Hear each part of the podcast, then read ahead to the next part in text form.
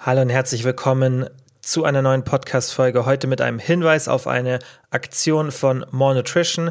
Da könnt ihr am Sonntag, den 15.01.2023 um 11 Uhr 20% auf alle Proteinsorten sparen. Das heißt Total Protein, Total Vegan Protein, das heißt die vegane Variante, das More Clear und die Protein Brownie Bowl, die ist auch richtig nice, die habe ich auch schon des Öfteren probiert. Und ich würde euch empfehlen, probiert wirklich mal das More Clear aus. Ich konnte jetzt vorne rein schon mal die Sorten Cherry Hibiscus und Green Tea Lime testen, weil ich die immer ein paar Wochen vor dem Release zugeschickt bekomme und gerade das Cherry Hibiscus mein absoluter Favorite. Green Tea Lime finde ich auch richtig nice. Ich finde an sich wirklich alle More Clear Sorten richtig gut, aber diese neuen Sorten Cherry Hibiscus, glaubt mir, die ist richtig, richtig nice. Das Geile ist halt, dass ihr da wirklich so eine Limonadenkonsistenz habt, natürlich ohne Kohlensäure und deswegen finde ich es wirklich so das geilste Protein am Markt. Auf sowas habe ich schon die Jahre davor immer gewartet, dass endlich mal jemand sowas rausbringt, weil für mich ist es leichter, sowas zu trinken als ein Proteinshake. Kurz shaken, zwei, drei Minuten warten, am besten in den Kühlschrank tun, dann geht es noch schneller und dann hat es die perfekte Konsistenz. Geht einfach über den Link oder nutzt meinen Code Kilian an der Kasse. Während den Aktionen gibt es zwar nicht die üblichen 10% Nachlass, die ihr mit dem Code bekommt, aber ihr zahlt durch Angabe des Codes nicht mehr und ich werde mit dem Prozentansatz äh, an den Verkäufen beteiligt und dadurch unterstützt ihr eben mich und meine Arbeit hier im Podcast. Kilians Brain Game Podcast. Bevor es losgeht, noch ein kurzer Hinweis in eigener Sache. Diesen Donnerstag, den 19.01., machen der Daniel Huber, kenne vielleicht ein paar von Instagram, und ich gemeinsam ein Webinar, bei dem es darum gehen wird, Zielsetzung, Diät-Setup, Muskelaufbau-Basics und deinen anschließenden QA. Das heißt, wir gehen da wirklich diese einzelnen Punkte durch. Ihr könnt dann natürlich auch anonym am Webinar teilnehmen. Das heißt, ihr müsst nicht irgendwie die Kamera oder so anmachen. Ihr hört uns da einfach zu. Wir haben da Vorträge für euch vorbereitet, gehen dann auch die einzelnen Punkte mit euch durch. Das heißt, wer 2023 wirklich noch Ziele hat, was umsetzen möchte und dafür eben ein Setup braucht, würde ich euch empfehlen, geht auf jeden Fall in das Webinar rein. Ich habe euch den Link in die Beschreibung reingepackt. Und jetzt würde ich sagen, fangen wir an mit, mit der heutigen Folge. Thema, habt ihr vielleicht schon gesehen, wird sein, macht zuckersüchtig. Und das ähm, ist ein Thema, das ich ja schon länger mit euch hier besprechen möchte. Wir schauen uns im ersten Teil, dem Thema der Woche, eben die Thematik genauer an, also so ein bisschen die Hintergründe dazu. Wir schauen uns eine Studie an, super interessant. Auch zum Thema generelle Lebensmittelabhängigkeit und werden dann im zweiten Teil im Coaching Corner wirklich konkret in die Praxis gehen, was ich euch empfehle, was ihr machen solltet, damit ihr dieses Thema Zuckerkonsum in eurer Ernährung eben richtig gestaltet. Und im Anschluss das QA, das wir jetzt schon seit zwei oder drei Folgen schieben, ähm, kriege ich diesmal zeitlich auf jeden Fall mit rein, weil der Hauptteil nicht so lang sein wird wie in den letzten Folgen. Und ja, ich würde sagen, wir fangen direkt an mit dem Thema der Woche, Macht zuckersüchtig. Ich denke, das kriegen alle mit. Ja, in der Fitnessbranche wird Zucker sehr häufig verteufelt. Und ich denke, ihr kennt da auch meinen Stand. Ja, falls du jetzt nicht zum ersten Mal eine Podcast-Folge hörst. Ich bin kein Freund von dieser, ja, Verteuflung vom Zucker und dass der Zucker immer so negativ dargestellt wird, weil meiner Meinung nach und auch der von führenden Experten ist die wissenschaftliche Literatur dahingehend relativ eindeutig, dass Zucker isoliert nicht der relevante Faktor ist. Aber damit wir das jetzt auch gleich ein bisschen begründen können, natürlich gibt es da mehrere verschiedene Aspekte, die man da in Studien untersuchen kann. Das heißt, man kann sich gesundheitliche Aspekte anschauen. Man kann sich zum Beispiel die Lebensmittelsucht sozusagen anschauen. Das ist das, was wir in der Folge machen. Also wir werden das Thema noch öfter behandeln und uns auch mehrere Studien anschauen, aber jetzt, heute mal, möchte ich isoliert mit euch auf das Thema BMI schauen, ja, also die Auswirkungen aufs Gewicht und auch auf die Lebensmittelabhängigkeit. Das heißt, wie sehr wir dann von Lebensmitteln abhängig sind, die Zucker enthalten. Und ich denke, jeder von euch kennt es ja, dieses Gefühl, diese Gelüste auf was Süßes. Und deswegen lässt sich ja schon intuitiv erstmal schlussfolgern, okay, Zucker ist definitiv nichts, was komplett ungefährlich ist. Also wie gesagt, wir kennen das alle, irgendwelche süßen Sachen, dass die uns sehr stark triggern und dass wir da Probleme haben, aufzuhören, wenn wir die essen und diese typischen Symptome von der Lebensmittelabhängigkeit schon aufweisen. Die Frage ist halt, was ist da wirklich an dieser Aussage dran? Und stimmt diese erste Intuition? Liegt es wirklich am Zucker? Und genau das will ich mir mit euch jetzt in diesem Thema der Woche anschauen. Die Studie ist wie immer in den Show Notes verlinkt, war von Markus et al. aus dem Jahr 2017. Und ja, Ziel der Studie war, also der Zweck der Studie, dass man herausfindet, ob es eine Lebensab, also Lebensmittelabhängigkeit, ob die Symptome mit bestimmten Lebensmittelkategorien zusammenhängen und auch, ob diese Lebensmittelabhängigkeit in Bezug zu BMI und Depressionen zu bringen ist. Das ist, finde ich, auch ein sehr cooler Bereich von der Studie. Und die Autoren haben zwar keine wirkliche Hypothese gemacht in der Studie, das heißt, die haben jetzt nicht gesagt, okay, wir erwarten, dass das und das rauskommt, aber sie haben geschrieben, wenn man es ins Deutsche übersetzt, so, also ähm, ungefähr ins Deutsche übersetzt, also jetzt nicht Wort für Wort, haben sie geschrieben, dass es gesellschaftliche Besorgnis gibt, dass bestimmte Lebensmittelgruppen wie Zucker süchtig machen und somit zu einem Gewichtsanstieg führen. Und die bisherigen Behauptungen basieren hauptsächlich auf den Ergebnissen von ein paar Tierstudien. Ja, und es gibt einen Mangel an menschlicher Evidenz für den Zusammenhang der Abhängigkeit von Zucker. Und das ist tatsächlich so. Ja, also es gibt natürlich ein paar Studien am Menschen, aber diese Behauptungen, die dann auch vielleicht ihr schon mal irgendwo gesehen habt in einem YouTube-Video oder irgendwie jemand in einem Podcast oder auf Instagram, egal wo. Und dann klatschen die Leute ja auch immer ganz gern so irgendwie Screenshots von der Studie rein. Ich meine, ich gehöre da ja auch dazu. Ich, ich mache das auch oft, dass ich irgendwie Content mache und dann natürlich nicht die ganze Studie erläutere, sondern natürlich auch wie viele andere nur einen Screenshot reinklatsch. Und dann ist wirklich auch immer die Frage, okay, wie kann man das interpretieren? Und was ich denke oder was ich auch oft sehe, was viele Leute machen, die hauen dann halt Tierstudien rein, die ja ihre Daseinsberechtigung haben. Ja, weil es ist oft die, der erste Schritt dann, um festzustellen, okay, es gibt einen Mechanismus, sollten wir vielleicht mehr Geld investieren, um eine Studie am Menschen zu machen, weil man braucht diese In-vitro-Studien, also im Reagenzglas oder Nagetierstudien, ja, man braucht das, weil die einfach günstiger sind, ja, auch bei Erkrankungen und sonstigen, also bei wirklich relevanten Themen für gerade unsere Gesundheit, aber auch für andere Sachen.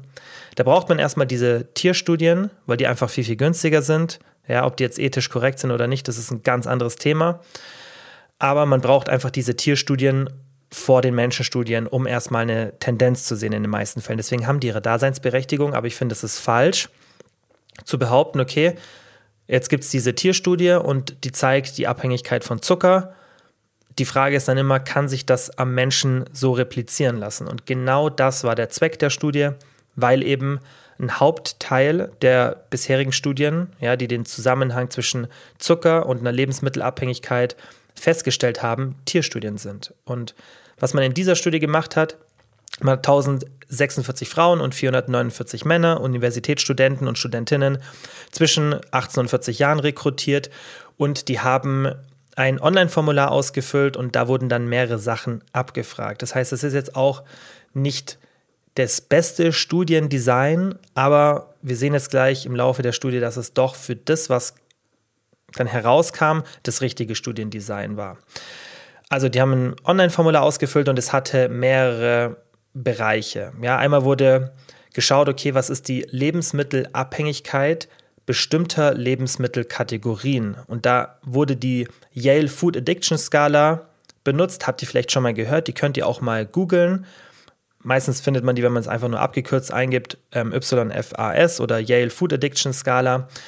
Und die haben die um drei weitere Fragen erweitert, die sich auf bestimmte Lebensmittelgruppen bezogen haben, weil in dieser Yale Food Addiction Skala wird einfach generell das Essverhalten von der Person eingeschätzt und die ist sehr, sehr valide und verlässlich, die wird sehr, sehr oft benutzt. Die ist aber ein bisschen eingeschränkt, weil diese Skala natürlich eine Selbsteinschätzung ist. Und die Kritik an dieser Skala ist dann eben, dass es im Endeffekt eine Person machen sollte, die qualifiziert dafür ist und eben nicht durch eine, durch eine Selbsteinschätzung. Das heißt, dass man irgendwie zum Arzt geht oder zum Therapeuten oder zu einer Therapeutin und dann diese Einschätzung mit ähm, ja, mit dieser Person gemeinsam macht. Das ist die Limitierung, aber das ist natürlich bei so einer großen Anzahl an Teilnehmern auch eine Budgetsache einfach. Aber tendenziell ist diese Food-Skala ziemlich valide und verlässlich. Und das Wichtige finde ich ist auch, egal ob die jetzt perfekt ist oder nicht, was wir ja hier in der Studie haben, ist ein Unterschied dann der einzelnen Lebensmittelkategorien. Das heißt, es wurde Zucker verglichen mit anderen, Lebensmittel, mit anderen Lebensmittelkategorien. Welche das sind, erkläre ich euch gleich. Und dadurch haben wir ja eine gleiche Fehlerquote sozusagen. Und dann kann man das, finde ich, schon vergleichen, weil dann ist es nicht wichtig, was für absolute Werte dann an Lebensmittelabhängigkeit die Personen, die diese bestimmten Lebensmittel in regelmäßigen Mengen konsumieren haben, sondern dann sind die Unterschiede ja relevanter. Das macht das Ganze noch nicht perfekt. Also wie gesagt, es ist sicher limitiert, die Ergebnisse, aber ich finde, das muss man immer berücksichtigen. So, also man hat da nach vier Lebensmittelkategorien das eingeteilt. Einmal waren es Low-Fat Savory Foods, ja, also Lebensmittel, die nicht fettig sind, aber herzhaft. Ja, also zum Beispiel Reiscracker, Gemüse, sowas in der Richtung, ja, oder Zucker, Lebensmittel gab es auch noch, also zum Beispiel so das typische Saft, ähm, getrocknete Früchte, Gummibärchen, das sind so wirklich diese rein Zucker enthaltenen Lebensmittel. Dann gab es die High-Fat Sweet Foods, Schokolade, Kuchen und so weiter. Und dann gab es die High-Fat Savory Foods, ja, also Lebensmittel, die sehr viel Fett haben, aber eben herzhaft und nicht süß sind. Also zum Beispiel Chips, Käse, Fleisch und so weiter.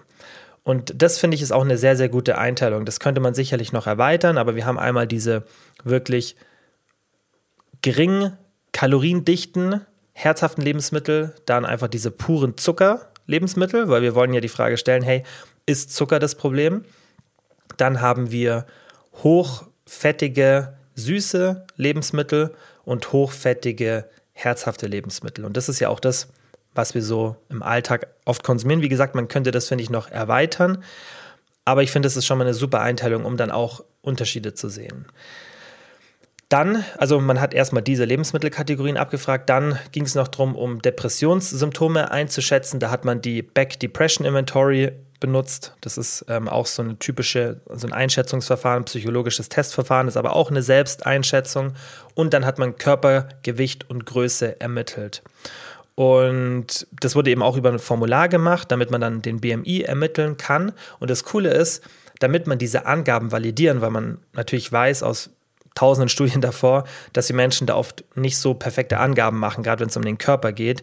Und damit man das validieren kann, hey, wie sind eigentlich da die, wie ist da die Genauigkeit der Angaben, hat man so die Hälfte der Teilnehmer, also 786 von denen im Labor vermessen und dann auch später gesehen, dass da keine großen statistischen signifikanten Unterschiede waren. Das heißt, diesen Angaben kann man vertrauen. Das heißt, die hatten alle ihr Körpergewicht und Größe im Durchschnitt korrekt angegeben, weil das ist ja wieder wichtig, wenn wir feststellen wollen, welche Auswirkungen hat eine Lebensmittelabhängigkeit einer bestimmten Lebensmittelgruppe auf den BMI. Also wenn wir schauen wollen, okay, Leute, die ein Problem mit Zuckerlebensmitteln haben, ja, mit diesen reinen Sugar Foods, haben die irgendwie einen schlechteren BMI, also mehr Übergewicht tendenziell, oder zum Beispiel die Leute, die diese diese typischen High-Fat Savory Foods, Chips oder so, wenn die da Probleme haben mit der Lebensmittelabhängigkeit, haben die dann einen höheren BMI. Damit man das feststellen kann, also da auch einfach eine, eine Korrelation sieht, eine Abhängigkeit voneinander,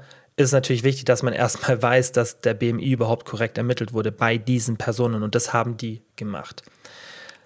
Dann ähm, können wir eigentlich auch schon zu den Ergebnissen kommen und das ist jetzt eigentlich das Spannende. Also, was schon mal, finde ich, nicht überraschend ist, 95 Prozent der Teilnehmer hatten mindestens ein Symptom der Lebensmittelabhängigkeit nach dieser Yale Food Addiction Skala. Ich denke, wenn ja, wir das auch jetzt hier im Podcast machen würden oder in der generellen Bevölkerung, das wäre nichts, was mich jetzt total überraschen würde, weil diese Yale Food Addiction, Food Addiction Skala, ich habe die hier, die, ich habe es mir auch im, im Vornherein angeschaut, ich habe die zwar gekannt, aber nicht mehr genau die einzelnen Punkte, die hat 25 Fragen. Und ich finde bei 25 Fragen, die gehen von Kontrollverlust bis Zeitaufwand, Einschränkung von Aktivitäten, ähm, Toleranz und so weiter. Also da ist wirklich ein großer Bereich, wird da abgefragt. allein schon die erste Frage. Ich finde, wenn ich anfange, bestimmte Lebensmittel zu essen, esse ich ausschließlich viel mehr, als ich geplant hatte. So, das ist schon so eine, so eine Standardfrage. Oder die zweite, ich ertappe mich dabei, bestimmte Nahrungsmittel weiter zu essen, obwohl ich nicht mehr hungrig bin. So.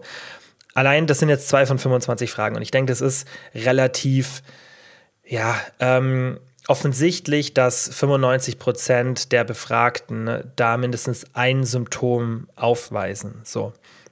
Also das finde ich jetzt nichts Überraschendes.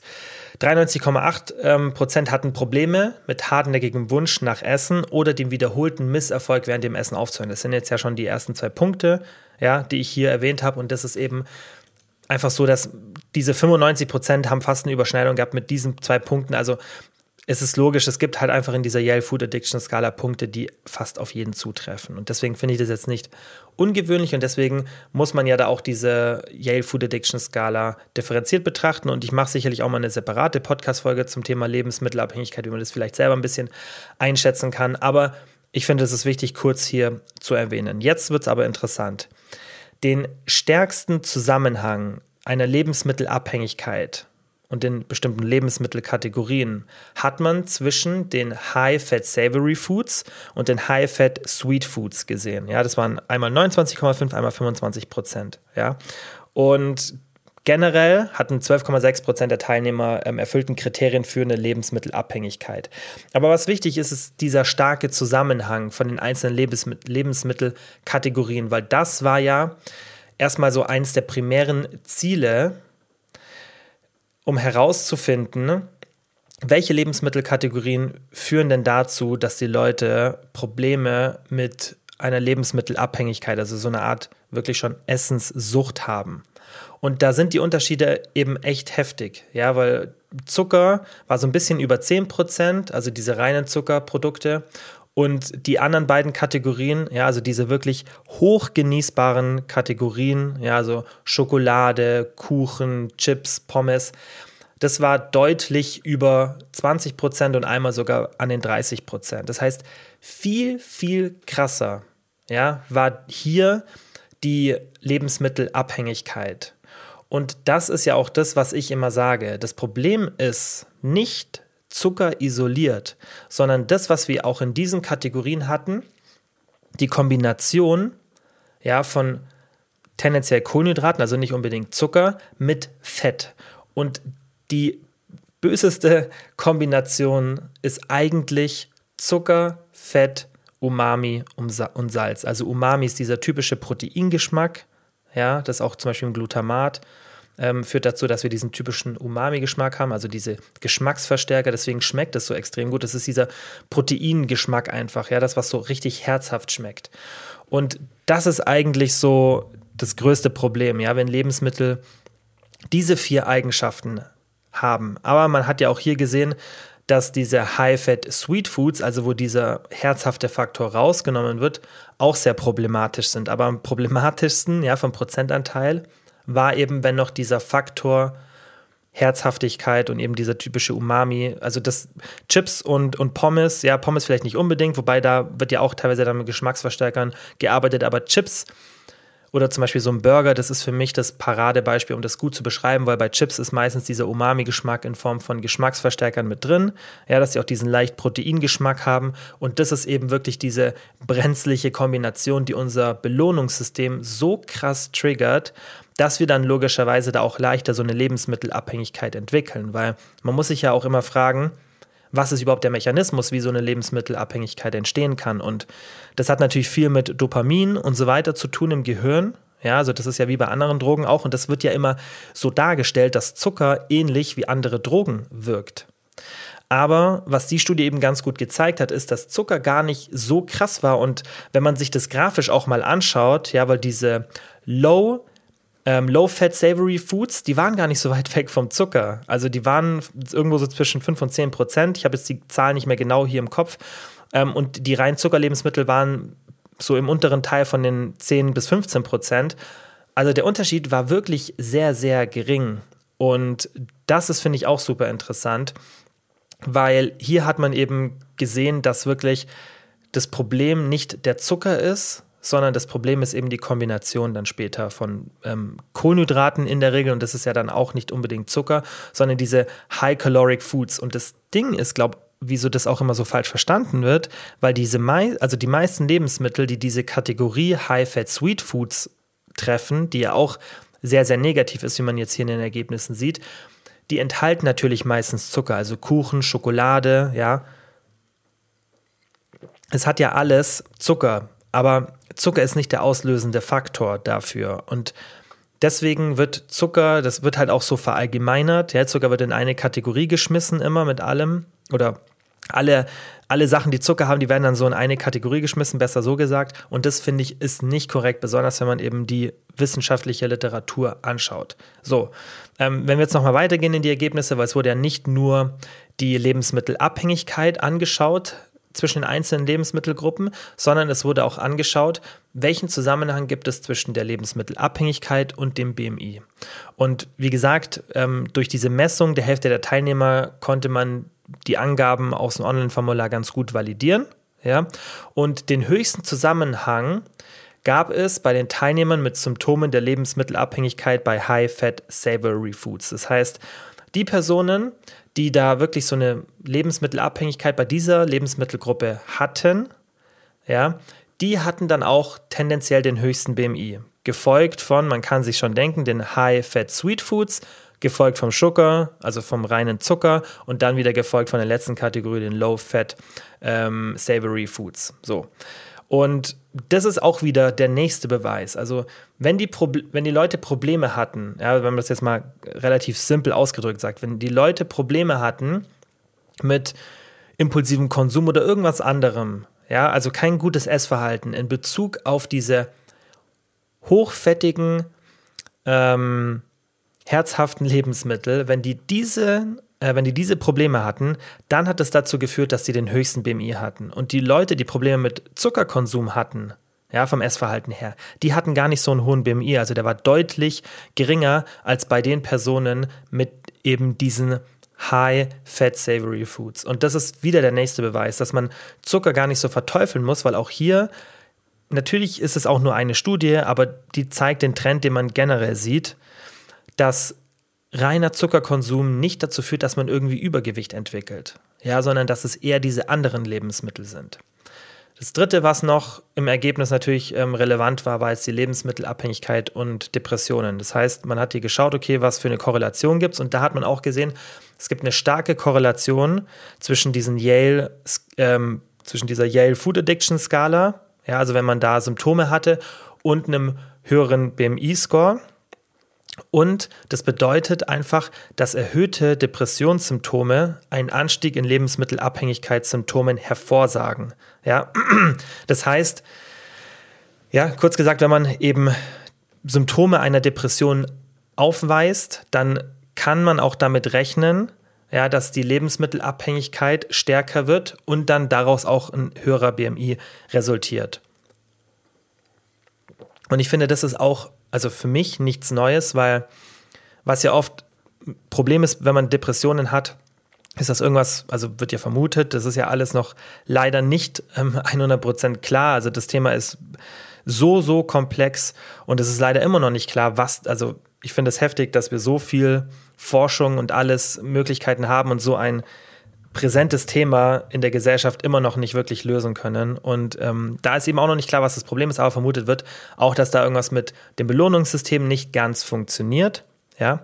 Und deswegen ist natürlich klar, weil man auch oft dieses Low an Dopamin oder Serotonin hat, für mich nichts Neues, dass wenn man dann Depressionssymptome hat, dass man dann auch anfälliger ist für eine Lebensmittelabhängigkeit, weil das triggert ja wieder dieses, dieses typische Belohnungssystem, was ja dann während einer Depression ziemlich am Boden ist. Ja, und dann ist natürlich die Flucht sozusagen in Essen, um ein gutes Gefühl zu bekommen, weil sonst sich alles nur scheiße, ja, dumm gesagt anfühlt dann ist das natürlich, finde ich, irgendwie nichts Neues. Aber das wurde hier halt auch nochmal gezeigt, deswegen finde ich es auch relevant, dass da definitiv ein Zusammenhang ähm, besteht und dass man das auch so ein bisschen predikten kann, dass man sagt, okay, ähm, es ist ziemlich wahrscheinlich, dass wenn man Depressionssymptome mit dieser, ähm, mit dieser Skala hat, dass man dann auch einen Anstieg in den lebensabhängig, Lebensmittelabhängigkeitssymptomen hervorsagen kann. Also Fazit jetzt von der ganzen Studie, um das auch abzuschließen, weil ich will euch da jetzt nicht mit, mit Details langweilen, das war jetzt vermutlich ähm, ja für ein paar eh schon ein bisschen zu viel Details. Es ist auch für mich immer schwierig einzuschätzen, wie sehr euch da die Details interessieren. Deswegen ähm, da auch immer gerne irgendwie Feedback über eine Instagram-DM, damit ich das auch ein bisschen einschätzen kann. Ich versuche das immer so auf die wichtigsten Punkte zu kürzen, aber dass ich auch keine wichtigen Sachen vergesse. Aber jetzt mal zum Fazit. Auch wenn diese Yale ähm, Food Addiction Skala nicht optimal ist, ja, um eine Lebensmittelsucht nachzuweisen, weil das ist halt einfach generell super schwierig mit so einer Selbsteinschätzung. Finde ich, sieht man in der Studie gut, dass Zucker isoliert nicht das Problem ist, sondern eben diese High-Fat Savory oder High-Fat Sweet Foods. Und das ist auch ein Thema, über das wir in der Vergangenheit hier schon oft gesprochen haben, dass Zucker isoliert nicht das Problem ist, sondern die Kombination von Zucker, Fett, Umami und Salz. Und bei dieser Kombination müssen von diesen vier Faktoren nicht immer alle bei einem bestimmten Lebensmittel oder einer Mahlzeit erfüllt sein, dass die so triggernd ist für unser Belohnungssystem.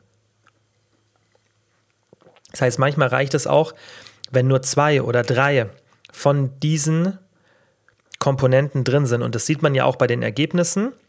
Finde ich jetzt in dieser Studie wieder gut. Umso mehr von diesen Faktoren drin sind, desto intensiver ist dann die Auswirkung. Weil alle vier von diesen Faktoren, ja, bis auf natürlich den Zucker, aber da haben wir dann eben Kohlenhydrate, deswegen müsste ich das eigentlich auch in Zukunft umformulieren, dass ich sage, okay, hohe, hohe Kohlenhydrate, besonders in Abwesenheit von Ballaststoffen, Fett, Umami und Salz. Und das haben wir ja, diese Kombination haben wir in den High-Fat Savory Foods. Natürlich gibt es auch da welche ohne Kohlenhydrate, ja, zum Beispiel Fleisch, so fettiges Fleisch oder irgendeine Wurst, das ist natürlich dann ohne Kohlenhydrate. Deswegen wäre es noch cool gewesen in der Studie, wenn die den Part mit reingenommen haben. Aber es sind natürlich auch viele Lebensmittel wie Chips und so weiter, die haben dann eben diese vierte Kategorie noch erfüllt. Und die High-Fat Sweet Foods, die haben dann natürlich entweder zwei oder drei von den Kategorien erfüllt, also tendenziell eine weniger als diese High-Fat Savory Foods und dann Zucker ist im Endeffekt nur eine von den Kategorien.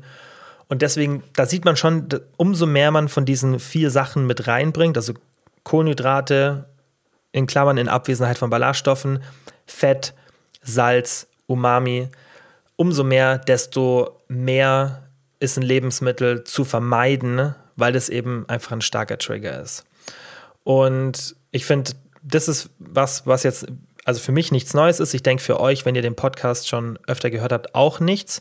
Aber ich finde es zwar trotzdem mal interessant, das in einer Studie zu sehen. Und welchen Part ich auch wichtig finde, den man nicht vergessen sollte, ist dieses Depressionsthema. Und was man hier jetzt eben gesehen hat, ist, dass Depressionen, auch wenn die Ermessung nicht perfekt war, ja, aber das ist auch was, was jetzt auch nichts komplett Neues ist. Und dass Depressionen zu einer stärkeren Lebensmittelabhängigkeit führen, ich denke, das würden auch die meisten Psychotherapeuten vermutlich unterschreiben. Und das lässt auch Schlussfolgern, auch was man hier in der Studie sieht, dass das emotionale Essen ein Faktor für Übergewicht ist.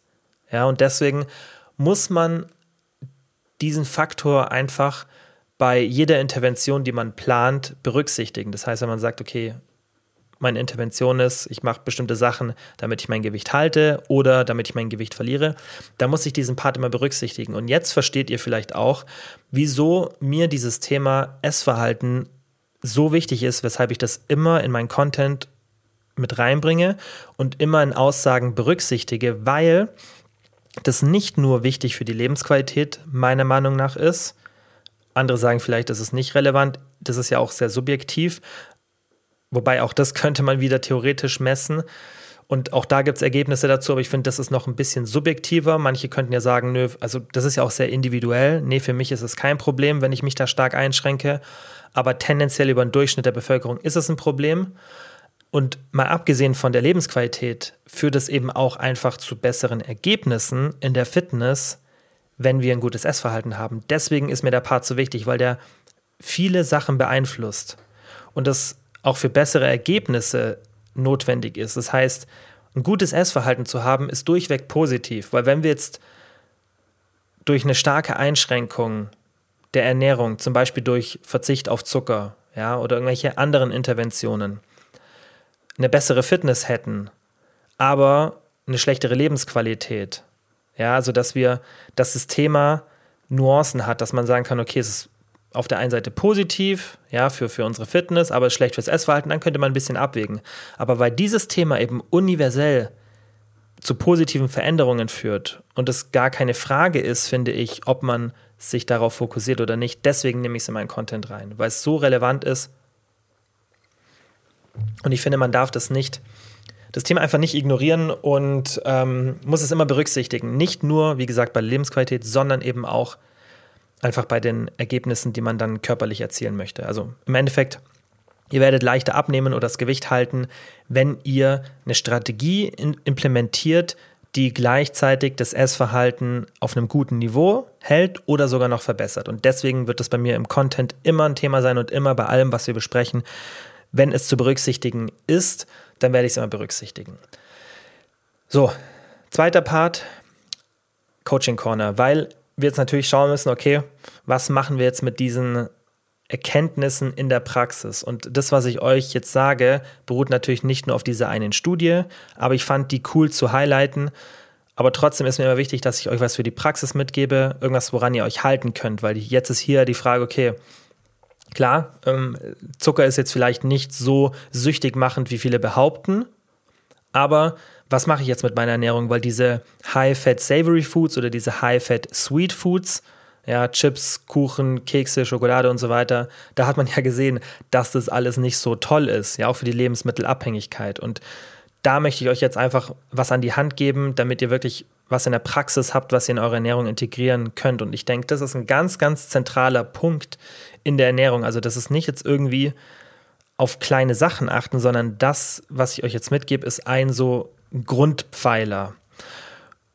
Und ja, ich finde, was man jetzt einfach hier beachten muss, wenn man da so Regeln aufstellt. Nummer eins, Zucker ist nicht gut. Und das sage ich nicht. Und ich glaube, das wird auch vielleicht dann manchmal so ein bisschen aufgenommen. Deswegen muss ich das vielleicht auch öfter in Zukunft erwähnen, dass auch wenn ich immer diese Kritik am Zucker kritisiere, heißt es nicht, dass ich Zucker ähm, irgendwie verherrliche oder sag easy und selber voll viel Zucker konsumiere, auf keinen Fall. Also Zucker ist nicht gut, weil ein Fakt ist ja auch, dass wir selten Zucker in Isolation konsumieren. Und wenn jetzt eine Person sagt, hey, reduziert euren Zuckerkonsum, dann meint die Person vielleicht auch, lasst sowas wie Kekse, Schokolade und so weiter weg. Ich finde aber nur, da fehlt ein bisschen Kontext dann dazu. Und dann könnte man das auch gleich anders ausdrücken und könnte sagen, hey, ist nicht so viele stark verarbeitete Produkte, weil die sind tendenziell, ja, weil Lebensmittelforschung also wie Lebensmittel aufgebaut sind von der Textur und Geschmack und so weiter, das folgt ja auch Regeln und da gibt es ja auch Forschung dahinter. Und die Lebensmittelkonzerne haben nicht das Ziel, uns irgendwie abhängig zu machen oder die haben keinen irgendwie bösen Gedanken. Die wollen einfach nur Sachen machen, die wir gerne konsumieren.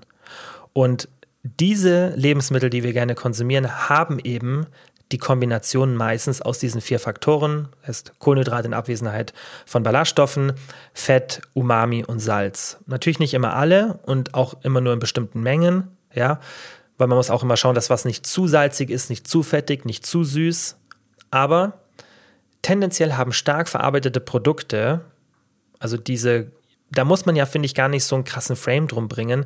Ihr kennt alle, ihr wisst alle, was damit gemeint ist. Und wenn man dann auch irgendwann mal definiert, hey, was sind überhaupt stark verarbeitete Produkte und welche Eigenschaften haben die, das, was wir gerade definiert haben, ja, diese vier Kategorien oder diese vier Inhaltsstoffe, dann kann man das viel besser einschränken. Dann kann man das viel klarer sagen. Weil, wenn man dann zum Beispiel Zucker in Obst beachtet oder ja, auch Gummibärchen sind viel, viel weniger ein Problem oder irgendwelche anderen Sachen, die wirklich eher so zuckerhaltig sind, die sind viel, viel weniger ein Problem und sollten deswegen auch weniger eingeschränkt werden, als eben diese hochgenießbaren, stark verarbeiteten Lebensmittel, weil die viel mehr das Problem sind. Oder Sachen wie Honig etc.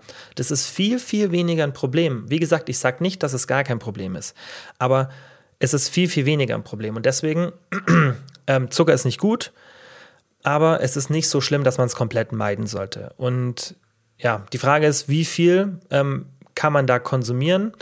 Und da werde ich euch definitiv nochmal eine separate Podcast-Folge machen, weil sonst würde das heute wieder den Rahmen sprengen. Ich habe mir das schon notiert für eine der nächsten Folgen, dass wir auch mal drüber sprechen, hey, was ist denn so eine Menge an Zucker pro Tag, die man konsumieren kann und auch Fructose, dass wir das mal so ein bisschen konkreter eingrenzen und dann schauen wir uns auch mal Studien an. Aber das möchte ich jetzt hier nicht äh, mit reinnehmen, weil das den Rahmen sprengt. Und weil es ja zwei Möglichkeiten gibt für die Praxis. Und das haben auch Studien gezeigt, das habe ich euch auch schon öfter gesagt, dass Einschließen besser ist tendenziell als Ausschließen. Das heißt nicht, dass man gar keine Lebensmittel mehr ausschließen sollte und nur noch mit dieser Strategie vorangehen sollte, aber die Taktik, die ich euch jetzt heute zeigen will, fokussiert sich eben auf das Einschließen. Und das Ausschließen, das möchte ich nochmal in einer separaten Folge behandeln, eben was so eine Menge ist, wo man sagt, okay, die sollte ich jetzt nicht regelmäßig überschreiten, aber heute möchte ich eher einen Fokus drauf setzen, was ist denn sinnvoll einzuschließen, damit ich den Zuckerkonsum ignorieren kann. Weil das ist im Endeffekt mein Ziel mit dieser Vorgabe, dass wir den Zuckerkonsum nicht auf Null fahren, sondern dass wir mit einem Einschlussverfahren arbeiten und uns somit gar keine Gedanken mehr über den Zucker machen müssen. Und genau so mache ich es in meinem Alltag, weil das eben, ich mache ja auch die Sachen, gerade in Bezug auf Ernährung, Training, Schlafstress, alles, was da in, in meinen Bereich reinfällt, also in Abnehmen, Fitness, Krafttraining, das mache ich natürlich alles auch so, wie es mir aus der Literatur, aus der wissenschaftlichen bekannt ist. Und ähm, natürlich gibt es auch da Nuancen und ich mache natürlich da auch nicht immer alles perfekt. Zum Beispiel Alkoholkonsum habe ich schon oft gesagt, würde ich nicht so empfehlen, äh, wie ich es aktuell mache.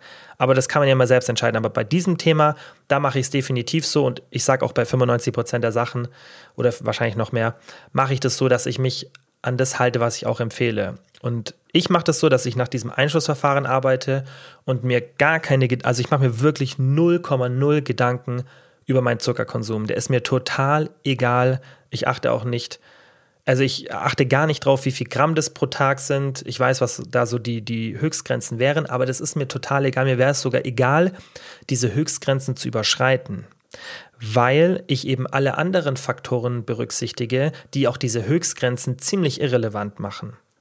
Und ich habe euch schon oft von dem Beispiel erzählt, dass ich auch hierfür relevant finde, wenn auch nicht perfekt. Das ist ganz, ganz wichtig. Das ist kein perfektes Beispiel, aber das zeigt oder drückt das ganz gut aus, nach welcher Strategie ich da vorgehe. Und zwar die Hadza, das ist einer der letzten Jäger- und Sammlerstämme in Afrika, die noch ja, ziemlich unangetastet sind. Und die haben in bestimmten saisonalen Zeitpunkten, Zeitpunkten haben die über 80 Prozent ihrer Kalorien ähm, durch Honig, ja, oder auch an bestimmten Tagen. So, und Honig ist halt einfach nur Zucker im Endeffekt. Und die haben eine super hohe Ballaststoffzufuhr und die haben gar keine gesundlichen, gesundheitlichen Probleme, die haben keine Lebensmittelabhängigkeit, die haben ähm, keinen hohen BMI. So, die haben diese ganzen Sachen, wo man ja mal behauptet, dass Zucker die macht, ja, haben die nicht. Und natürlich ist es auch wieder nur eine Observation und viele Faktoren können da eine Rolle spielen, aber die zeigen ja auch, wo unser Körper herkommt. Das heißt, die zeigen auch so ein bisschen, für welche Ernährung unser Körper gemacht ist. Wie gesagt, nicht perfekt, weil nur weil unser Körper sich in einer bestimmten Situation entwickelt hat, heißt es nicht, dass es perfekt für ihn ist, weil wir sind auch, ähm, also während der Evolution hat sich unser Körper auch entwickelt, ohne Häuser, ohne Wohnungen und trotzdem haben wir das. Also, das ist kein festes Argument, aber ich finde, das zeigt schon ganz gut einen Trend und ich finde, das ist trotzdem eine aussagekräftige Situation, weil die wirklich null Probleme haben mit dem BMI und eben teilweise Sachen in der Ernährung haben, die von vielen behauptet werden, dass sie super, super schlecht sind, wie eben der Zuckerkonsum. Aber wir brauchen eigentlich nicht mal die Hadza, wir haben auch andere wissenschaftliche Literatur, die zeigt, dass im Endeffekt Zuckerkonsum kein Problem ist. Also, was sind meine Ernährungsgrundlagen, die ich euch mitgeben würde in Bezug auf den Zuckerkonsum? Wie gesagt, Einschlussverfahren. Wir werden in einer anderen Folge mal sprechen, was so der maximale Konsum sein sollte. Wichtig, Nummer eins Regel, und die habt ihr auch schon öfter von mir gehört, mindestens 70 bis 80 Prozent möglichst unverarbeitete Lebensmittel in der Wochenbasis. Und bitte nehmt diesen Wert nicht als fixen Wert. Das geht nicht darum, dass man jetzt nie wieder 70 Prozent oder 80 Prozent unterschreitet. Und das habe ich sicherlich auch nicht jede Woche. Also ich habe sicherlich nicht jede Woche diese 70 bis 80 Prozent möglichst unverarbeitete Lebensmittel. Aber ich versuche mich daran zu orientieren. Und das ist, finde ich, wichtig, dass man sich einfach mal ein Frame setzt und schaut, diesen bestmöglichst zu erfüllen.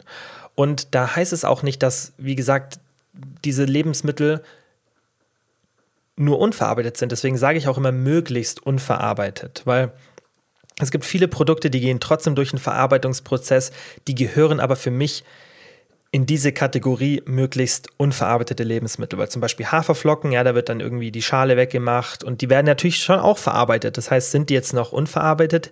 Ja, für mich per Definition schon. Das ist kein industriell verarbeitetes Produkt. Also du kannst zum Beispiel Haferflocken nicht in die gleiche Kategorie wie Cornflakes tun. Ja, also wirklich da einfach, denkt ihr immer so ein bisschen mit gesundem Menschenverstand nach, dann seid ihr auf der richtigen ja, auf der richtigen Linie im Endeffekt. Und da schaut einfach wirklich, dass es möglichst unverarbeitete, mikronährstoffreiche, hochvoluminöse oder zumindest voluminösere Lebensmittel sind als die verarbeiteten.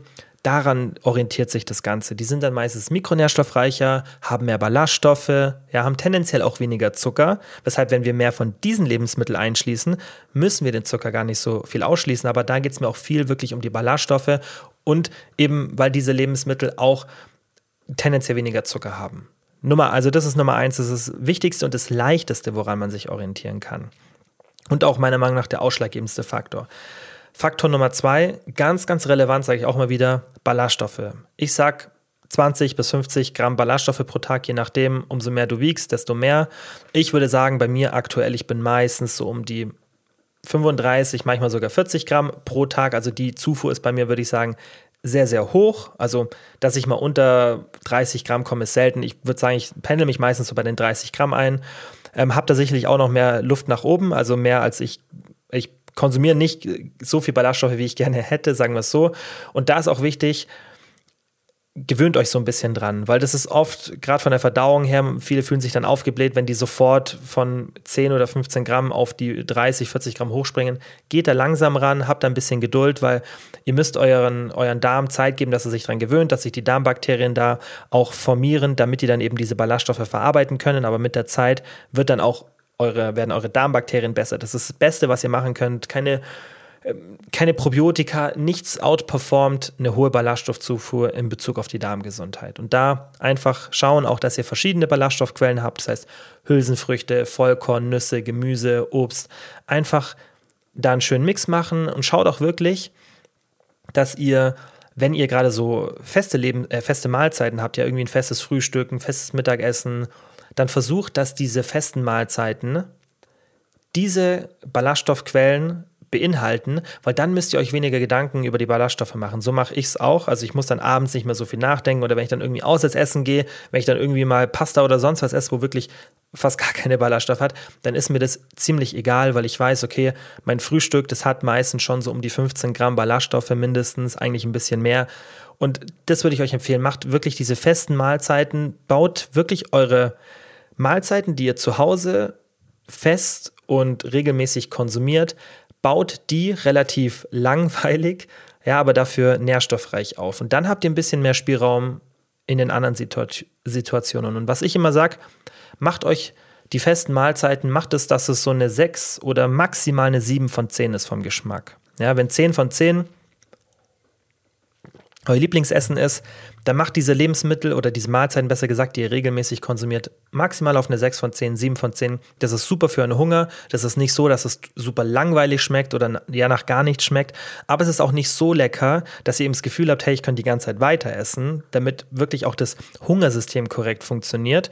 Und dann könnt ihr auch, müsst ihr euch weniger Gedanken drüber machen, generell, wie viel ihr konsumiert, weil ihr dann eben den Hunger besser stimuliert und dann könnt ihr auch die anderen Mahlzeiten wenn ihr mal was bestellt oder irgendwie ein gutes Abendessen kochen wollt oder essen geht, dann könnt ihr die wirklich eine 9 von 10, eine 10 von 10 in die Richtung gehen. Aber klar, man kann auch versuchen, jedes ähm, Essen eine 10 von 10 zu machen, aber dann muss man halt damit rechnen, dass dann logischerweise es sehr, sehr schwierig ist, ein gesundes Körpergewicht zu halten, weil das ist einfach ein, ein Faktor. Die, die Genießbarkeit von Lebensmitteln ist so ein relevanter Faktor bei der Hungerkontrolle. Das wird viel zu selten besprochen, vermutlich auch von mir, obwohl ich es ganz, ganz oft sage. Aber es wird sich so oft immer auf bestimmte Lebensmittel, äh, Lebensmittel konzentriert und, und, und. Aber dieser Kernfaktor und das, was, das kann man ja auch, finde ich, leicht dann eingrenzen. Ja, man kann ja leicht schauen, da muss man dann gar nicht einteilen, ist es was verarbeitet oder unverarbeitet. Haben wir auch die Studie in einer der letzten Podcast-Folgen angeschaut, ja, dass die Textur entscheidender war als die Verarbeitung des Produktes für die Geschwindigkeit beim Essen und auch den Kalorienkonsum. Und so ist es eben auch da, wenn ihr ein Lebensmittel habt, das sehr, sehr unverarbeitet ist, aber dafür hoch genießbar und das gibt es ja auch und ihr konsumiert es öfter oder generell viele von diesen Lebensmitteln, dann geht der Effekt verloren von einem unverarbeiteten Lebensmittel. Das heißt, nicht jedes unverarbeitete Lebensmittel hat den gleichen Effekt auf die Sättigung. Das ist natürlich auch ganz wichtig, dass es ja auch nur eine grobe Eingrenzung in eine Kategorie ist und genauso hat nicht jedes verarbeitete Lebensmittel eine sehr, sehr schlechte Auswirkung auf die Sättigung. Die letzten zwei Punkte, die in meinen ähm, Ernährungsgrundlagen drin sind, ist einmal Obst und Gemüse. Denke ich, könnt ihr euch logischerweise denken, würde ich sagen, mal so als unterste Grenze mindestens 500 Gramm Obst und Gemüse pro Tag. Und ich mache das auch nicht mehr so, dass ich das empfehle, so und so viel Gramm Obst, so und so viel Gramm Gemüse. Tendenziell ist ja da die Empfehlung auch von der DGE und ähm, den meisten Vereinigungen, die dann auch die wissenschaftliche Literatur berücksichtigen. Das geht dann meistens so in die Richtung 300 Gramm Obst, 400, 500 Gramm Gemüse pro Tag. Aber meine Erfahrung ist, dass Leute einfach unterschiedliche Präferenzen haben. Und klar kann man schon auch mal definieren, was ist denn hier wirklich optimal, finde ich ist auch wichtig. Aber wenn man dann Anweisungen für die Praxis gibt, kann man ja trotzdem nochmal unterscheiden und sagen, guck mal, das wäre optimal. Aber wenn du das machst, ist auch schon super. Weil eben manche Leute, zum Beispiel ich, ich konsumiere viel mehr Obst als Gemüse. Ich würde sagen, Gemüse habe ich so vielleicht 300 Gramm am Tag gibt auch Tage mit irgendwie 200 Gramm oder vielleicht sogar 0 Gramm. Ja, wenn ich irgendwie mein Abendessen nicht zu Hause esse, dann gibt es auch viele Tage, wo ich 0 Gramm Gemüse habe, aber an den Tagen habe ich halt 500, 600, 700 Gramm Gemüse. Das heißt, ich kompensiere das und deswegen finde ich, das ist eine leichtere Empfehlung, weil wichtiger als perfekt ist beständig. Und deswegen finde ich, muss man hier eine Angabe machen, die einfach dazu führt, dass wir das alle beständig machen können. Und deswegen 500 Gramm Obst und Gemüse, sieht es mal als untersten Wert pro Tag. Mehr ist natürlich immer besser. Also diese Regel 300 Gramm Obst, 400 Gramm Gemüse, das wäre schon super und es ist auch nicht so tragisch viel mehr.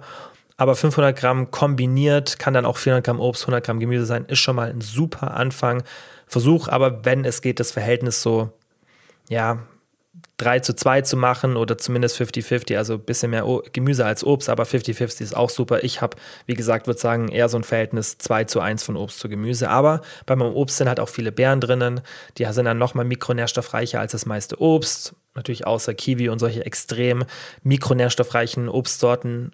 Aber das sind Kleinigkeiten. Und dann bei diesem Thema auch beachten, Eat the Rainbow. Das heißt, schau, dass du verschiedene Obstsorten, verschiedenes Gemüse benutzt, nicht immer nur das gleiche, verschiedene Farben. Ich sage immer, orientiere dich einfach so ein bisschen an der Saison. Das ist, denke ich, auch einfach für die Umwelt ein bisschen besser. Und dann sorgst du auch automatisch dafür, dass du gar nicht so viel durchwechseln musst, bewusst, weil du automatisch einfach das Saisonale isst. So, und jetzt letzter Punkt, was ich noch empfehlen würde. Mal abgesehen von dem Einschlussverfahren sind diese High-Fat Savory und High-Fat Sweet Foods dass ihr diese definitiv stärker einschränkt als Zucker. Ja, weil die haben einfach krassere Auswirkungen und da würde ich euch sagen, ja, schaut einfach, dass ihr da ein Maximum pro Woche so von 20 Prozent habt. Besonders wenn ihr nicht bewusst auf irgendwelche anderen Sachen wie Zucker und so weiter achten wollt, dann ist es halt leichter, wenn man sich daran orientiert. Und da würde ich auch zuckerhaltig mit einschließen. Aber wie gesagt, arbeitet da eher nach dem Einschlussverfahren und dann werden wir auch in einer kommenden Folge uns mal anschauen, okay, was sind denn wirklich so Höchstwerte an Zucker? Aber ich sage euch eins, wenn ihr diese anderen Faktoren berücksichtigt, die ich euch gerade gesagt habe, besonders die Ballaststoffzufuhr, ja, dann müsst ihr euch ganz wenig Sorgen um irgendeine Maximalmenge machen. Aber ich werde es trotzdem behandeln für die Leute, die vielleicht auch nicht so eine optimale Ballaststoffzufuhr haben und generell, dass ihr mal wisst, ähm, was da so an wissenschaftlicher Literatur da ist, was da tendenziell empfohlen wird. So, und wir schaffen es heute tatsächlich zum QA. Ich habe mir vier Fragen für euch rausgesucht. Wie immer in der Beschreibung, falls euch eine nicht interessiert, könnt ihr skippen. Frage Nummer eins: Kannst du uns Beispiele für ausgewogene Gerichte geben, die du gerne isst? Es kommt jetzt eigentlich, finde ich, ganz ähm, passend sogar zu dem Thema, obwohl es nicht bewusst war, weil wie gesagt, die Fragen sind schon, ich glaube, drei Wochen mindestens alt. Ich denke, ihr habt es auch gesehen auf Instagram. Ich habe den Fragesticker jetzt für die Podcast-Folge schon länger nicht mehr gepostet, weil ich eben die letzten Folgen das nicht runterge untergebracht habe, einfach zeitlich. Also, ausgewogene Gerichte, die ich gerne esse. Und ähm, das greift jetzt so ein bisschen oder überschneidet sich mit dem, was ich schon gesagt habe. Aber ich gebe euch mal so vier Anhaltspunkte, die ihr in Mahlzeiten reinnehmen könnt und die ich auch immer versuche mit reinzubringen. Also, Nummer eins, schaut immer, dass ihr so diese typischen Vitaminbomben und eine ballaststoffhaltige Lebensmittelquelle drin habt. Ja, das heißt, ich schaue, dass ich immer irgendwie Gemüse, Beeren, Obst, Hülsenfrüchte oder Pilze. Das ist wirklich, wenn ich zu Hause was esse, gibt es ganz, ganz selten Situationen, außer irgendwie, ich bestelle mir mal was oder es gibt auch mal, keine Ahnung, aber selbst dann tue ich es fast immer rein, wenn ich so, gerade wenn ich alleine esse und dann, dann orientiere ich mich wirklich dran, Essen muss nicht immer eine 10 von 10 sein, weil ich habe ja auch, und da muss ich vielleicht noch ein bisschen Kontext geben, das habe ich ja auch in einer der letzten Folgen erklärt zum Thema Motivation. Ich habe schon eine sehr starke intrinsische Motivation, einen bestimmten Fitnesslevel optisch zu erreichen und auch zu halten. Also jetzt ist es mittlerweile eher halten, weil viel passiert da nicht mehr bei mir. Das sind jetzt nur noch ganz kleine Fortschritte, die ich mache. Das heißt, meine Strategie ist hier vielleicht ein bisschen extremer, als die meisten es benötigen. Aber das ist mein Ziel, das ist meine intrinsische Motivation und deswegen weil die Frage ist ja auch, wie ich wie mache, wollte ich das jetzt noch kurz erwähnen, bevor ich das nächste sage. Denn wenn ich Sachen esse, wo ich sage irgendwie, keine Ahnung, letztens habe ich mir vor zwei, drei Tagen Pasta gemacht mit Pesto, so und dann könnte ich das ja solo essen, aber ich pack dann, ich mache dann lieber eine kleinere Portion Pasta, also von der Kalorienmenge und pack mir dann irgendwie, ich habe da glaube ich Erbsen reingetan, würden viele vielleicht sagen so kulinarisch nicht perfekt, aber darum geht es mir nicht immer. Es muss nicht immer, wie gesagt, eine 9 von 10 oder eine 10 von 10 sein, was ja vielleicht für viele so Pasta mit Pesto, das ist so richtig fettig und auch so dieser Umami-Geschmack und äh, von der Konsistenz super. Und das muss es ja nicht immer sein. Natürlich esse ich schon auch ab und zu sowas, aber wenn ich sowas esse, das ist wirklich dann, wenn ich auswärts essen bin, ja, weil ich denke mir immer, die Sachen zu Hause, da berücksichtige ich meine Regeln, dann kann ich mir, wenn ich auswärts essen bin, weniger oder mache mir null Gedanken. Da bin ich ja voll entspannt, zeige ich ja auch in meiner Story, auch bewusst. Aber wenn ich halt dann noch bei mir zu Hause anfange, immer wieder zu sagen, ja komm, einmal noch und einmal noch, dann ist es ja eher eine Gewohnheit und dann ist es ja eher nicht mehr ein Abweichen von der Regel, sondern dann habe ich einfach keine Regel. Und deswegen halte ich diese Regel, das, was ich jetzt gerade erzähle, ja, wie, wie ich meine Mahlzeit aufbaue, schon ziemlich streng ein, wenn ich alleine esse.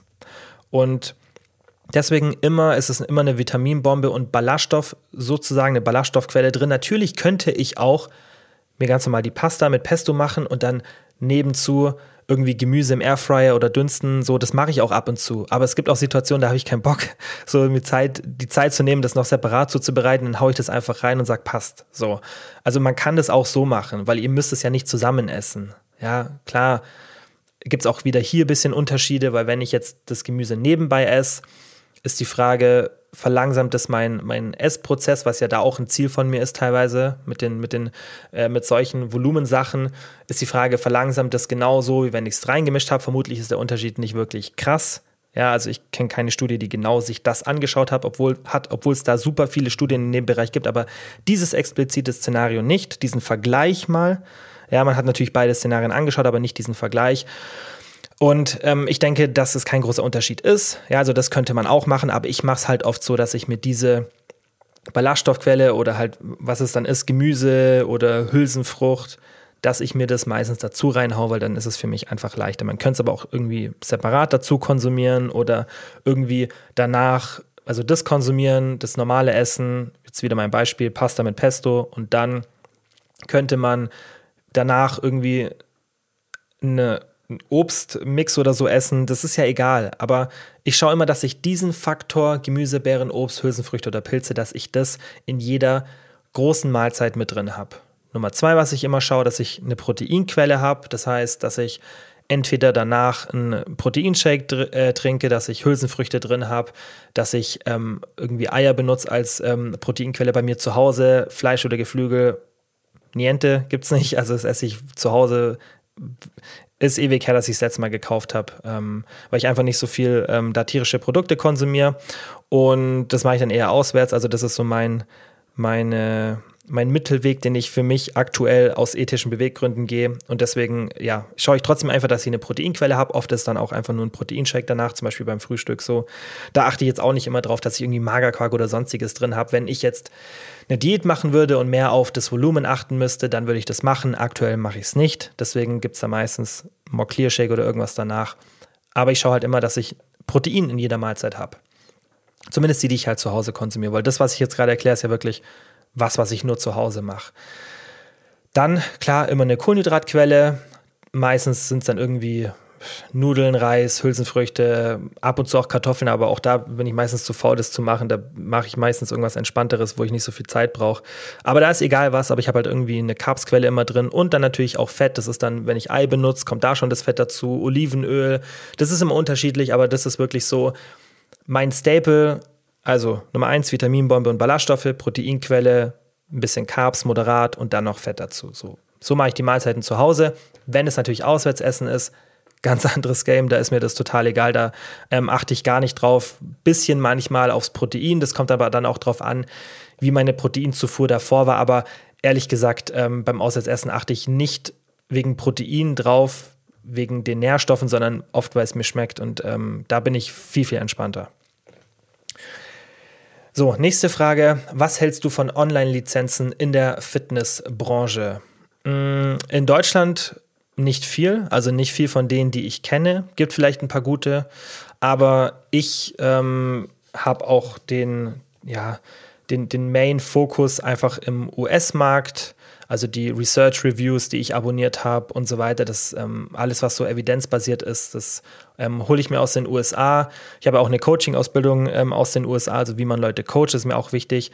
Ähm, und also, dass ich da zumindest eine zertifizierte Sache habe, auch wenn ich finde, dass es nicht notwendig war, aber ich habe es trotzdem gemacht und ähm, will ja auch noch eine Binge-Eating-Zertifizierung machen, habe ich euch auch schon gesagt, die finde ich schon relevanter, dass ich da wirklich dann zertifiziert bin. Aber ansonsten halte ich nicht viel von solchen ähm, Lizenzen aus Deutschland, weil die meiner Meinung nach oft veraltet sind, ähm, oft dann auch teilweise in Materie reingehen, die nicht ähm, für die Praxis relevant ist. Und man muss ja auch immer schauen, dass man seine Zeit effizient nutzt. Das ist bei mir ganz, ganz wichtig. Und deswegen habe ich auch angefangen, mich immer und immer mehr auf einen Bereich zu spezialisieren. Und ich denke, gerade die Leute, die mir schon länger folgen, haben das gemerkt, meine Ausflüge in den letzten Jahren in andere Bereiche richtig tief rein. Also ich bin ja eine Zeit lang, habe ich auch viel Content auch hier im Podcast zum Thema Schlaf gemacht.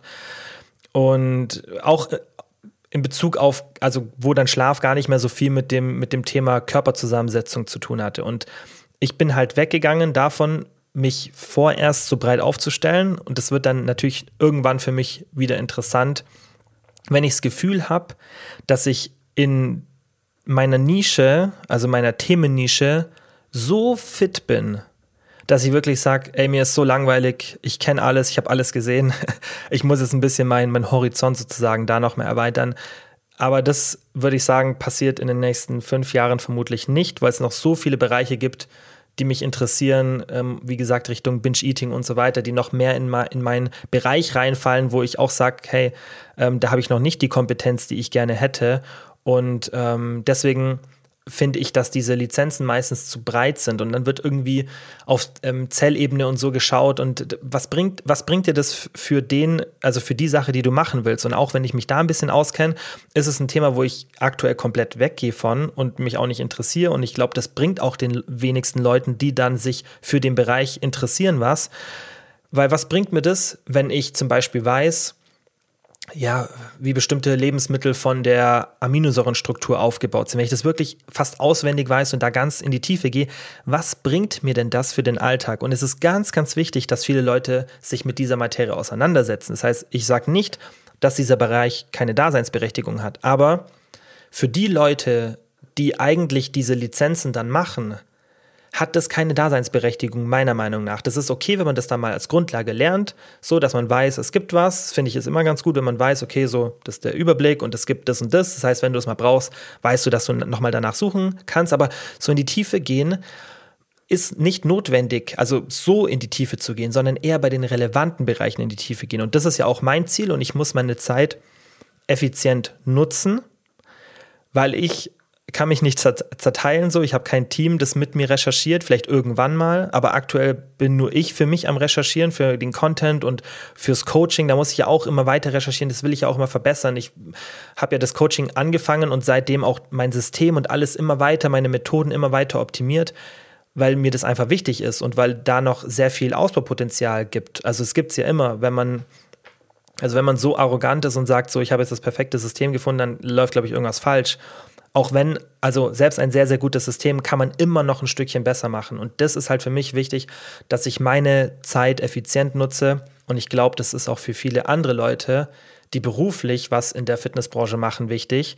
Und deswegen finde ich die Lizenz in Deutschland mal abgesehen davon, dass die teilweise komplett kompletter Müll sind vom Inhalt. Da wird ja immer noch was von Ektomorph, Mesomorph und so weiter erzählt. Also Sachen, wo es besonders in dem Bezug, wie es dann er erklärt wird, keine wissenschaftliche Evidenz gibt. Im Gegenteil, sogar Beweise dagegen. Also da werden Sachen erzählt. Ich wette, da wird auch ganz oft erzählt, so genau das, was wir jetzt mit dem Zucker behandelt haben, wird auch sicherlich ganz oft komplett äh, falsch aufgeräumt. Und deswegen halte ich ehrlich gesagt von den meisten nicht sehr viel. Und ähm, ja, wie gesagt, deutscher Markt bin ich da kaum unterwegs und US-Markt gibt es schon interessantere Sachen, aber das ist halt, halt eine, eine Sprachbarriere, an die ich mich einfach gewöhnt habe. Also auch zum Beispiel die Studie, die wir jetzt gerade behandelt haben, die muss ich natürlich für meine Zusammenfassung in Deutsch übersetzen, aber ich lese es in Englisch und ich glaube, das ist für manche auch noch ein Problem, diese Sprachbarriere, weil das Problem ist ja dann auch erstens, du liest es logischerweise langsamer, du musst dann überlegen, du hast vielleicht gar nicht den Wortschatz. Also ich glaube, da ist dann viel, bei vielen Leuten eine Limitierung einfach da. Ich habe mich einfach dran gewöhnt. Also mein Wortschatz in Englisch ist mittlerweile halt einfach, weil ich das schon jahrelang so mache, dass ich da wirklich ähm, nur in den USA unterwegs äh, bin, null limitiert. Also es gibt jetzt kein Wort, wo ich dann irgendwie was nachschlagen muss oder so. Das ähm, macht es für mich natürlich leichter und deswegen ist diese Vorgehensweise, glaube ich, nicht für alle empfehlenswert. Kleiner Teaser, ich sage jetzt nicht zu viel, aber vielleicht kommt da in der Richtung irgendwann mal was ähm, von mir. Aber wenn das mal der Fall ist, dann kriegt ihr auf, da, äh, auf jeden Fall News hier im Podcast. Vorletzte Frage. Hilft Kollagen gegen Zellulite? Wenn ja, welches Produkt kannst du empfehlen? Also bei Kollagen gibt es ja mehrere Typen und was da auf jeden Fall etwas helfen kann, ist das hydrolysierte Typ 2 Kollagen. 10 Gramm pro Tag ähm, gibt zwei Produkte, die ich da empfehle. Ich bin ehrlich, habe jetzt über den Markt auch nicht den riesen Überblick. Das heißt, es gibt da sicherlich noch andere gute Produkte. Aber die Produkte, die ich kenne, weil ich natürlich auch mit diesen Firmen zusammenarbeite, beziehungsweise mit einer davon, ähm, ist zum einen für Gelenke und Sehnen. Das nehme ich auch täglich und das kriegt zum Beispiel auch meine Mama von mir. Ähm, das Arthro Support von More Nutrition, das ist super. Und für Haut und Gewebe, da würde ich euch von ESN das Typ 2 Kollagen ähm, empfehlen, weil das hat eben dieses hydrolysierte Typ 2 Kollagen. Das heißt, wenn es euch wirklich mehr so um Haut und Gewebe geht, dann nimmt es von ESN. Wenn es euch um die Gelenke und Sehnen geht, das ist für mich zum Beispiel relevanter, dann nimmt es Arthro Support von More. Ihr könnt natürlich auch beide kombinieren, wobei ich da jetzt nicht so einen großen Sinn dahinter sehe, weil es natürlich auch nicht ganz günstig ist, das Zeug. Aber äh, könnte man auch machen. Aber wie gesagt, so würde ich es eingrenzen. Letzte Frage für heute. Ich habe jetzt mehrmals gehört, dass kalte Duschen schlecht für den Muskelaufbau sind. Stimmt das? Wird tatsächlich oft im Profisport gemacht. Bei, ich sehe das immer wieder bei, ähm, also ich schaue mir viel so Sportdokus an oder irgendwie YouTube und so. Und ich sehe das immer wieder, dass ähm, Footballspieler oder Fußballer ins, ins Eisbad müssen nach dem Training. Und im Fußball ist, glaube ich, mittlerweile auch gerade in den großen Vereinen schon eine wissenschaftlicher Ansatz da, aber ich glaube, da ist der Fußball dem Football noch ziemlich hinterher und ähm, Football-Teams sponsern teilweise Studien und so weiter, um dann herauszufinden, was da wirklich so ein Effekt ist. Also da ist halt auch teilweise dann wirklich ähm, finanzieller Aufwand dahinter und ähm, da finde ich es dann trotzdem komisch, dass obwohl die so einen wissenschaftlichen Ansatz oft haben, dieses Thema, auch wenn es natürlich noch immer in den letzten Jahren nicht so ganz klar war, eigentlich ähm, ganz gut erforscht ist, sodass man zumindest ähm, da ähm, eine Aussage treffen könnte. Und ich verlinke euch eine Studie aus dem Jahr 2015 und bei dieser Studie hat man eben ähm, gezeigt, ich habe die auch schon mal in meiner Instagram-Story gepostet, dass der Muskelaufbau nicht schlecht ist, wenn man ähm, so eine Post-Exercise Post-Exercise Cold Water Immersion macht. Ja, das heißt, so ein, so ein einfach ähm, Kältebehandlung sozusagen nach dem Training. Aber dass es besser ist, wenn man es nicht macht. Also das ist ganz, ganz wichtig. Das heißt nicht, dass man da irgendwie keine Muskeln mehr aufbaut. Wir überlegen ja immer, was ist, was hat einen besseren Effekt und das nicht zu machen ist besser. Ich würde dir empfehlen, wenn du sowas machst, dann mach's vorm Training. Also nach dem Training sehe ich wenig ähm, Sinn dafür, sondern eher vorm Training, wenn du mal irgendwie müde bist, demotiviert, da hast du so einen richtig Endorphine-Push. Ich habe das auch schon ein paar Mal gemacht und habe teilweise richtig, richtig krasse Einheiten gehabt. Das ist natürlich anekdotisch, aber wenn, dann würde ich ähm, es vor dem Training machen. So, das war alles für die heutige Folge. Wie immer, vielen, vielen Dank fürs Zuhören. weil es jetzt schon so lange ist, sage ich jetzt auch gar nicht mehr viel zum Fazit. Ich denke, Ihr habt mein Fazit davor schon gehört zum Thema Zucker und es wird sicherlich noch ein paar Folgen geben, wo wir mehr in die Tiefe gehen bei beiden Themen. Das heißt, bei diesen hochverarbeiteten, sehr, sehr genießbaren Lebensmitteln und auch bei der Zuckermenge, was man so konsumieren kann. Ich habe allgemein richtig coole Folgen geplant für die Zukunft. Werde auch vielleicht bald ein ähm, zwei Wochen oder in zwei Folgen pro Wochen ähm, Rhythmus einschlagen. Kann ich noch nicht versprechen, aber ich habe es eigentlich echt vor. Und dann kriegt ihr da auch noch mal ein bisschen mehr Content, vielleicht wieder ein paar mehr Gäste. Vielleicht kann ich das dann auch so verbinden, dass ich immer einen Gast habe pro Woche, eine von mir Folge, dann kriege ich es auch zeitlich besser unter. Aber wie gesagt, dieses Jahr habe ich schon ein paar Mal gesagt, will ich beim Podcast nochmal richtig, richtig Gas geben in der Qualität und natürlich dann auch ähm, vielleicht in der Frequenz. Wie immer, vielen, vielen Dank fürs Zuhören. Ich hoffe, es hat euch geholfen und dann würde ich sagen, bis zum nächsten Mal. Ciao.